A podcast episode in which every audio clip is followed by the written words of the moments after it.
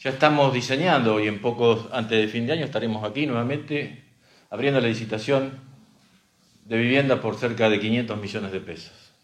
Que estamos diseñando junto con el ministro de las Públicas, con Toti Garay, el proyecto para esa obra tan importante, tan necesaria, los desagües pluviales, más de 150 millones de pesos. Y que estamos trabajando en pocos días también, ya llevaremos adelante la audiencia pública por el impacto ambiental, lo que pretendemos sea un nuevo ícono del desarrollo del norte de la provincia de La Pampa, como es el parque industrial. Nosotros estamos trabajando en comprar las tierras, cumpliendo con todos los pasos que nos obligan la normativa, principalmente la normativa ambiental, sino que también ya estamos diseñando cuál va a ser la disponibilidad, las herramientas que le vamos a dar a los empresarios, poniendo desde el Estado las herramientas necesarias para un crecimiento sostenido y un desarrollo humano permanente. También decirles que en el próximo presupuesto Vamos a incorporar las partidas que sean necesarias para las obras de edificio, la unidad regional 2, y varias obras más que tenemos en carpeta, que hemos logrado un financiamiento conjunto con el gobierno nacional. Pero quiero informarles, quiero contarles a todo Pico y a toda La Pampa, porque esto va a ser para el desarrollo de toda la provincia de La Pampa. Hemos asegurado el financiamiento para la segunda y tercera etapa y puesta en funcionamiento del Polo Científico Tecnológico de la ciudad de General Pico. Una inversión que nos va a llevar más de 300 millones de pesos. Pero es una inversión de esas que se pagan solas. Porque es un ámbito de desarrollo científico tecnológico aplicado y al servicio de la producción y también en una articulación público-privada, que es el camino que tenemos que, entre todos, llevar adelante para desarrollar definitivamente a nuestra provincia de La Pampa. Así que nuevamente, feliz cumpleaños General Pico, esperemos que el próximo sí podamos estar todos, absolutamente todos, festejando un nuevo año, pero también un futuro mucho más, más promisorio y más cercano para todos los pampeanos. Gracias. Muy bien. Eh, la palabra del gobernador. Seguramente ahora comenzarán algunas de las preguntas de, los medios. Eh, dos, dos anuncios. ¿eh? Antes de fin de año vamos a abrir la licitación de las, 100 viviendas, de las 120 viviendas por 500 millones de pesos para la ciudad General Pico y hemos asegurado el financiamiento para la segunda y tercera etapa del polo tecnológico en General Pico. La inversión será de 300 millones de pesos. dos anuncios que acaba de realizar eh, el gobernador de la provincia de La Pampa y también la, están estudiando la posibilidad de eh, ver si compran ya los terrenos para extender el parque industrial en la ciudad de General Pico también. Exactamente, eh, justamente inició la rueda de preguntas al gobernador de la provincia de La Pampa.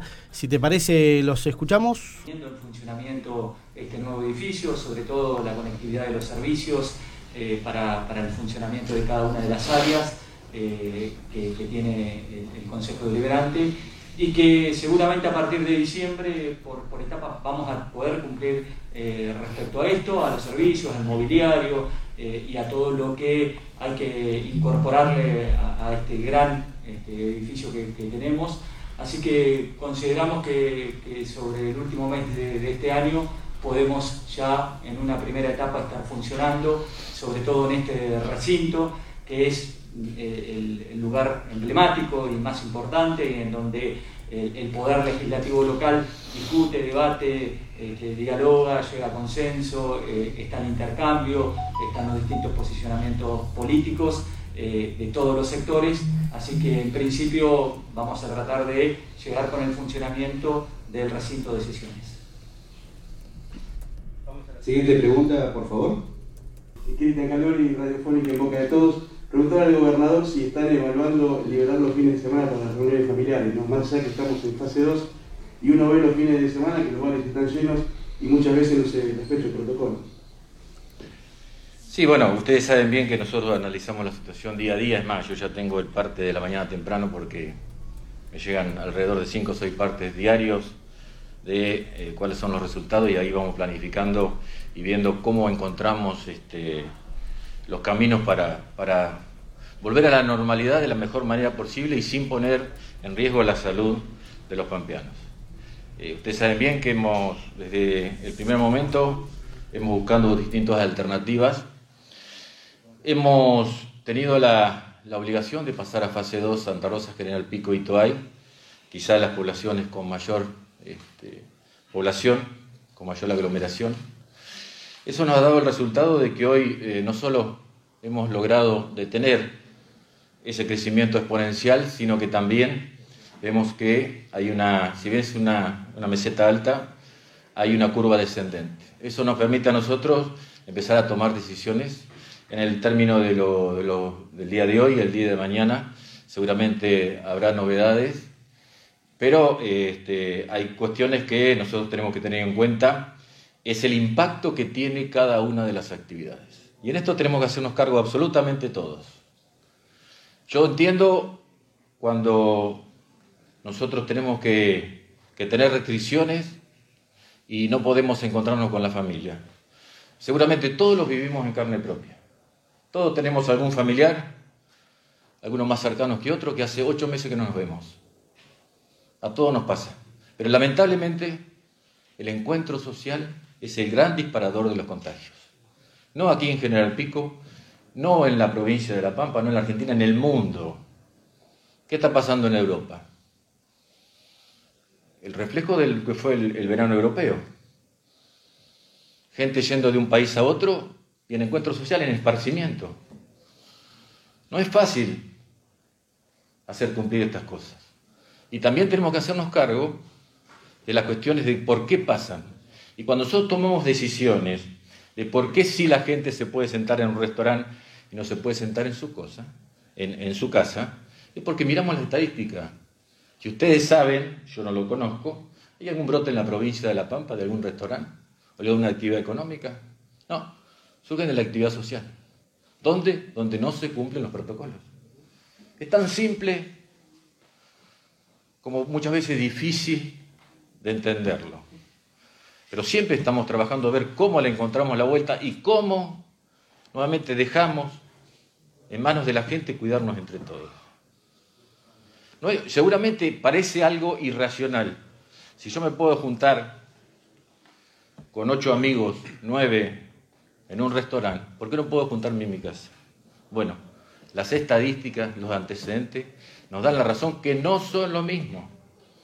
Y eso yo entiendo y a ver, sabemos que hay un mal humor social, lo sabemos, que todo el mundo busca de qué manera, pero nosotros lo que hemos garantizado, que todas las actividades económicas que no significan aglomeración de gente donde se pueden cumplir los protocolos, están abiertas. El principal objetivo, que todo el que pueda ir a trabajar lo pueda hacer. Las cuestiones de esparcimiento se pueden dejar de lado. No nos olvidamos de que eso, que si nosotros volvemos a fase 5, los encuentros sociales van a volver. Pero todo tiene que ver con un sustento. Hoy tenemos un escenario favorable, sí. Hemos logrado bajar la cadena de contagio. Hemos, incorporado los test rápidos que a nosotros nos ganan tres o cuatro días de una persona para detectarla y que no siga contagiando. O muchas veces el PCR, el resultado de una PCR tarda 48 o un poco más a veces. Ahora no porque tenemos esta posibilidad, pero siempre tomamos las decisiones en el beneficio del conjunto.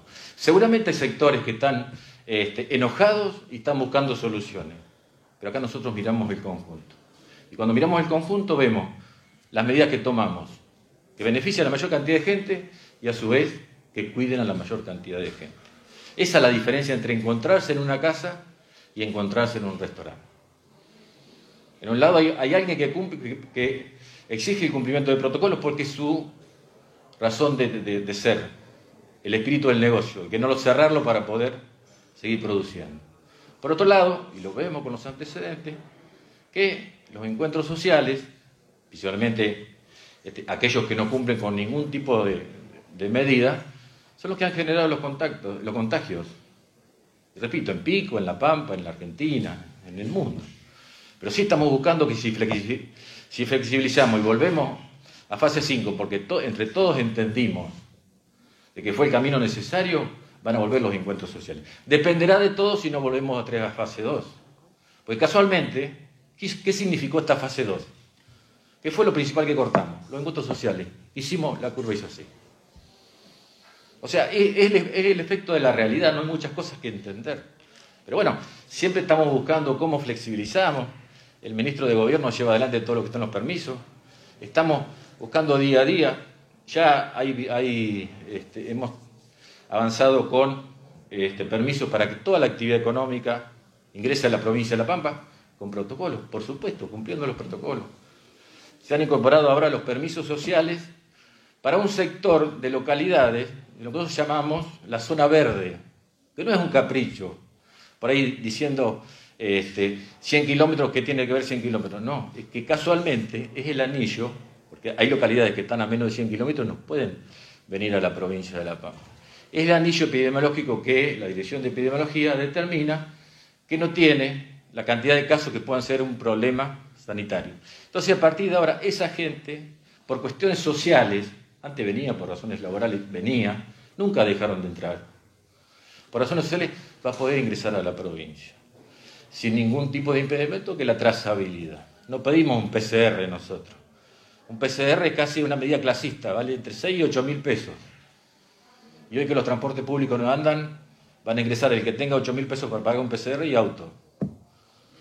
Y a su vez sabemos y lo hemos dicho siempre que el PCR no significa que una persona no esté contagiada. ¿Disminuye la posibilidad? Sí, pero no la elimina. Entonces nosotros cuando tomamos decisiones, ingresan a la provincia, ya está vigente, cualquier cosa el, ministro de gobierno les va a explicar cada uno de los casos, pero bueno, lo hemos explicado mil. Y estamos trabajando, y lo hemos dicho, para ahora cuando venga diciembre y viene la fiesta, cómo hacemos un permiso para que puedan ingresar todos aquellos que quieran pasar la fiesta aquí en la provincia de La Pampa.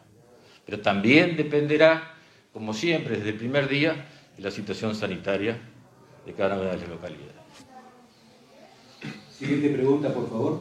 Seba Castro, Radio 5 y Pampa Diario. Buen día, gobernador. Un poco iba a preguntar en esta línea de los permisos y, y un movimiento que en realidad es un movimiento, mucha gente que quiere ingresar y, se ha denominado para referenciarse como ahora de la Pampa. Eh, esto de las fiestas puede ser una respuesta también algún permiso o trabajar en algún permiso que permita, no solo para fiestas, sino para aquellos que, motivos familiares o de enfermedad, puedan ingresar eh, sin, cumplir cuarentena.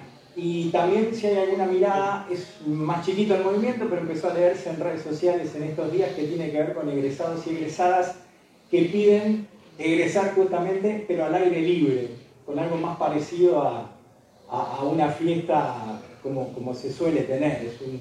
Aquí en Pico hay varios colegios que ya han empezado a, juntar firmas y hacer alguna movida al respecto. Sí, nosotros no, dejamos de analizar eh, ninguna alternativa. Y el tema este de, la gente que pide que abran la pampa, que sinceramente es una gran mentira, la pampa está abierta. Lo que hacemos nosotros es proteger a los 360.000 pampeanos que hace ocho meses se están cuidando, cuando en otras provincias no se cuidan. Esto quiero dejarlo bien claro. Pero por supuesto estamos mirando que es necesario y que viene una, época muy sensible para que la gente pueda entrar. Estamos eh, eh, elaborando herramientas que nosotros nos permitan achicar el riesgo. Nosotros entendemos absolutamente todas las necesidades. Tienen que entendernos nosotros de que tenemos que proteger a todos los pampeanos, tenemos que proteger el sistema sanitario y, tenemos que, que entre todos ser solidarios, solidarios con los que están en la trinchera. Pues seguramente eh, a mí me podrán insultar mil veces por las redes, podrán decir cualquier cosa, podrá haber operaciones políticas, pero si no lo hacen por mí, no lo hacen por el gobierno, que lo hagan por la gente de salud, por la policía. Hace ocho o nueve meses que muchas veces no puede estar todo un día completo con su familia, o están en la trinchera. Que lo hagan por eso.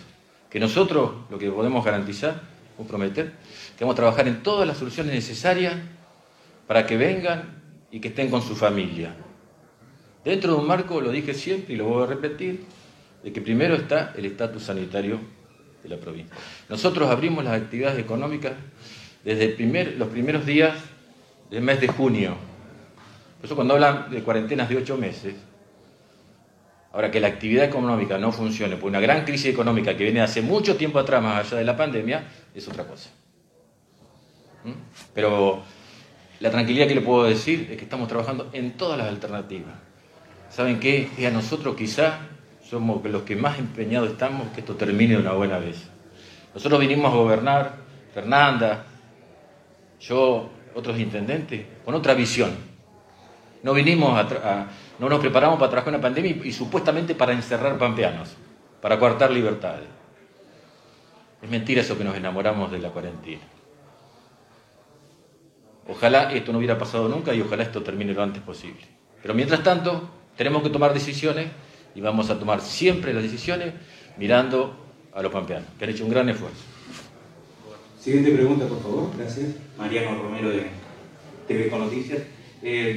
bares y restaurantes eh, analizaron como muy positiva la experiencia del fin de semana pasado de horario extendido y bueno, por el análisis que hizo usted respecto a la situación y el respeto del protocolo en esos lugares, si se evalúa para este fin de semana o lo que resta de la semana tomar esa misma medida. Sí, sí, yo ya te puedo anticipar de que vamos a extender el permiso para este fin de semana también, el jueves, viernes, sábado y domingo, en un, en un escenario de transición, si Dios quiere, definitivo hacia estar más tranquilo, de salir de la fase 2. Pero en eso, en eso lo vamos a hacer. Pero también hemos hablado, ha venido a hablar el secretario de Trabajo y Empleo con Fernanda, con las autoridades municipales para ver cómo sacamos la gastronomía de la calle. Estamos en una época especial que nos va a permitir a nosotros utilizar el aire libre. El aire libre este, disminuye muchísimo la, posibilidad de contagio. Y hay que aprovechar eso. Como habilitando el municipio, las peatonales, bueno, Pico tiene grandes peatonales, un microcentro especial, pero bueno, no todos los, locales gastronómicos están en la peatonal. Espacios al aire libre. Creo que en esa manera, también cuando llegue la temporada de verano, quizás podamos tender más el horario todavía. Porque al aire libre, voy a repetir, siempre con un protocolo de cumplimiento, ¿no? Podemos avanzar, siempre estamos mirando cómo avanzamos. Y, en eso creo que eh, hemos encontrado un gran, un gran, una respuesta positiva en todo el sector de gastronomía, entendiendo de que son momentos difíciles. Adelante con la próxima pregunta, por favor, gracias. Claudia de Radio Libre. ¿Existe en la provincia la posibilidad de algún plan parecido a conectar, porque bueno, esta pandemia demostró que muchos alumnos no tienen conectividad ni computadora. Un plan, perdón, no lo se escuchó bien. Eh, un plan como el conectar de, educación, porque esta pandemia demostró que hay muchos alumnos que no tienen ni computadora ni conectividad. Y bueno, en este marco es difícil aprender. No, por supuesto, a ver, eh, eh, una de las principales este, promesas de campaña y de herramientas de, de este gobierno de, esta gestión de gobierno fue el tema conectividad. Sabemos que tenemos que llevar, eh, o sea, planificamos llegar con conectividad a todos los rincones de la provincia de La Pampa antes de la pandemia. Y la pandemia aceleró todos los tiempos. Hoy por hoy ya este, nada va a ser igual. Es más, las relaciones laborales creo que van a empezar a convivir entre el teletrabajo y el trabajo presencial. Se va a empezar a trabajar de esa manera. Pero, y en eso nosotros, bueno, eh, eh, ustedes saben bien que hemos desarrollado eh, un programa de conectividad. Hace poco anunciamos este, una inversión de cerca de 500 millones de pesos en 22 localidades de la provincia de La Pampa. Estamos firmando con el ENACOM este, dos aportes no reintegrables eh, también que tienen que ver este con llegar a las 22 localidades y también llegar a, instituciones públicas, me refiero al servicio de la telemedicina y al servicio de la educación a distancia. Y, estamos trabajando también con, con ARSAT para este, potenciar lo que es la red de fibra óptica de la provincia de La Pampa con lo que es la REFEFO, la Red Federal de Fibra Óptica, que el presidente anunció que se va a extender. Bueno, estamos trabajando para que la provincia de La Pampa también tenga mayor fibra óptica, que a nosotros nos va a permitir mayor conectividad. Y bueno, después de distintas herramientas que hemos puesto en marcha, eh, eh, ver de qué manera eh, logramos que la mayor cantidad de, habitantes de la provincia tenga acceso a la conectividad a través de, con el Banco de la Pampa, créditos como es este, a tasa cero, para que principalmente los principales actores de esta coyuntura, porque lamentablemente en, estos momentos hay que pensar mucho más en dar soluciones a la coyuntura a los actores que más este, perjudicados fueron, ¿cómo le damos respuesta? Bueno, hemos puesto a disposición de los docentes la posibilidad de acceder a, este, a distintos dispositivos electrónicos para, para hacer mejor, más llevadera su tarea. Continuamos con la pregunta, por favor. Gracias. Gobernador, buen día. Diego Valiente del Canal 3. Eh, hizo anuncios de obras importantes para Pico. Eh, ¿Podría explayar un poquito más? Más que nada también la cuestión habitacional, ¿no? Se cerró el censo de, de IPAB y bueno, hay una gran cantidad de gente que, estaba esperando estos anuncios. Sí, bueno, eh, el gran desafío eh, es ver cómo achicamos el déficit habitacional. Ha terminado, cerca de 20.000 pampeanos tienen necesidad de una vivienda. Por supuesto vamos a trabajar con distinta estratificación, o sea, eh, seguramente en, todo, en esos 19.500 que están inscriptos, todos pueden tener distintas alternativas, desde una vivienda social a un crédito que le permita eh, pagarlo a partir de su poder adquisitivo. Eh, estamos ya poniendo en marcha, eh, antes de fin de año seguramente van a estar licitadas todas las viviendas que vamos a construir en Mi Casa 2 a través del Instituto Provincial de Vivienda. Empezamos la próxima semana ya a firmar los convenios con los intendentes en Mi Casa 1.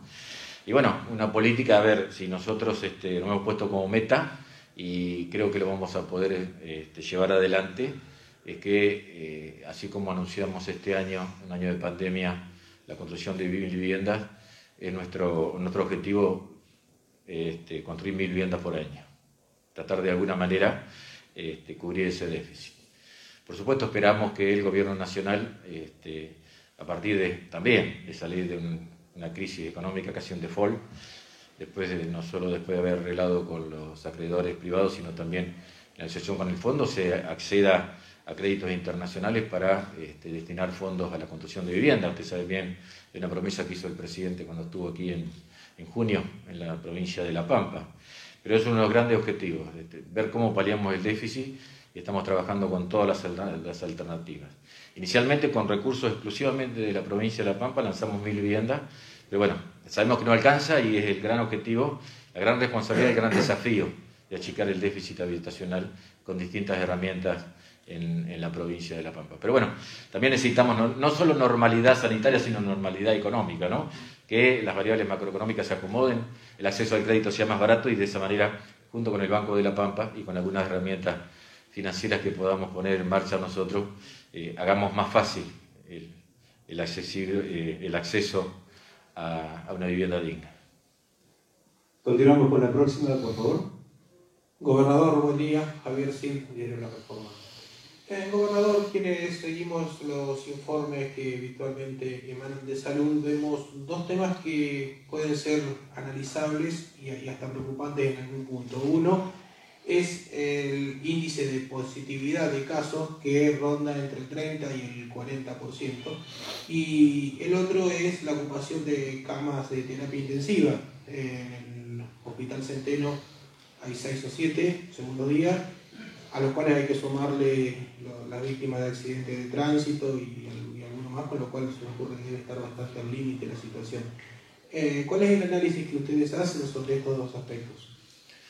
Bueno, a ver, la primera tiene que ver con el contexto nacional. Estamos en una pandemia y nosotros este, en el día de ayer eh, el promedio de los últimos 25 días nos da una positividad del 28% a nivel país está arriba del 50%.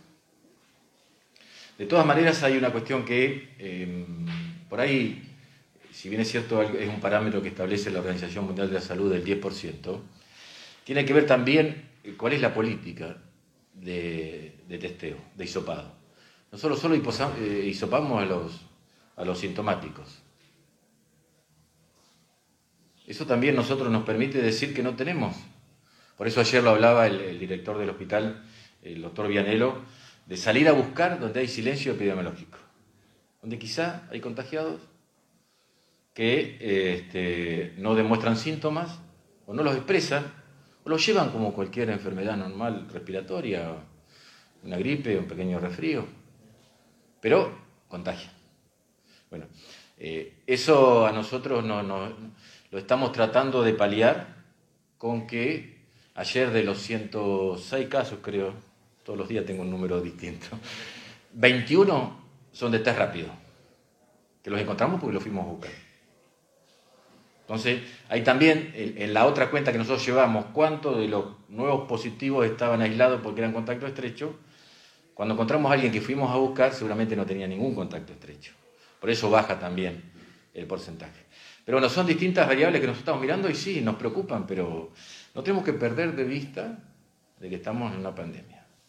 Ustedes miran alrededor de la provincia de La Pampa, lamentablemente, eh, San Luis es una provincia que estaba casi en el mismo estatus sanitario, ayer tuvo casi 500 casos.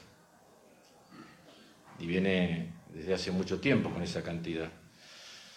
Pero bueno, tiene que ver también, y ahí también se, cae e, e, esa, esa muletilla que, principalmente han planteado y han instalado los medios eh, concentrados de la ciudad de Buenos Aires diciendo que las provincias están cerradas, que son feudos. Si estuvieran cerradas no tendríamos, San Luis no tendría los casos que tiene si estuviera cerrada, igual que la provincia de La Pampa.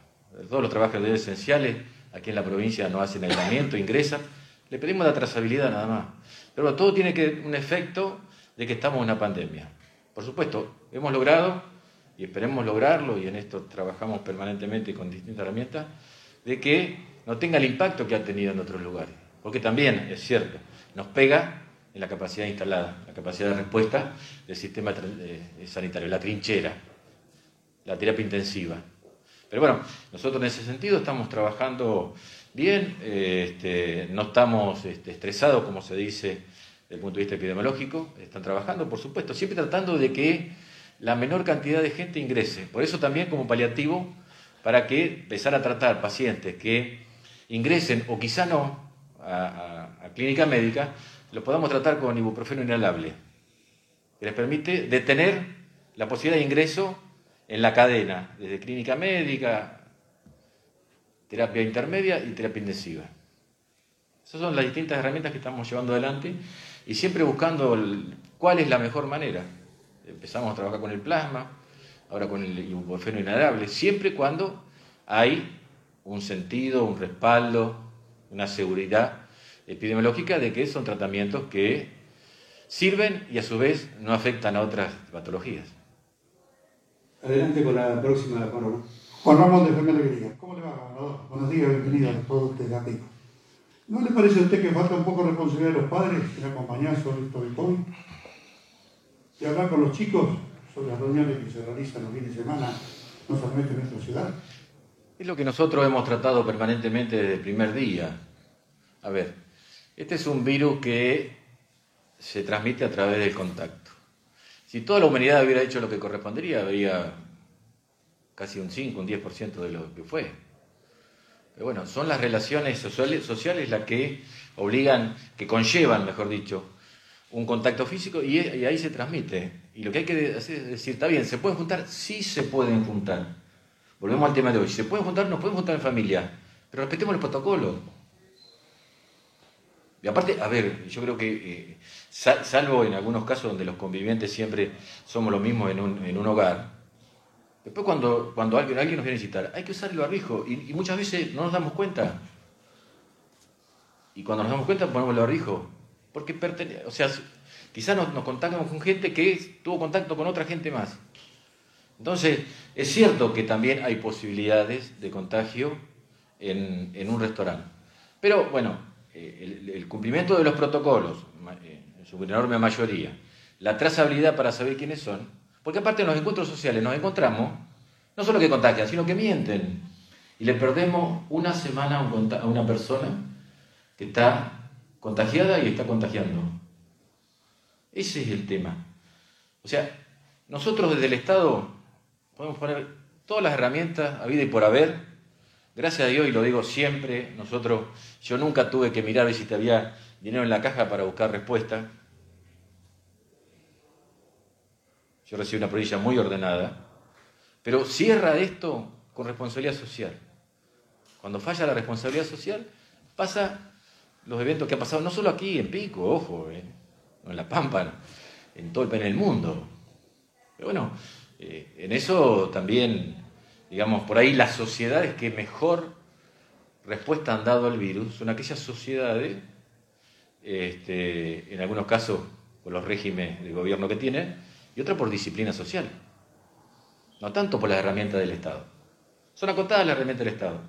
Se puede decir, mirar, vos tenés que cumplir este protocolo, no lo cumplís, no te puedo obligar.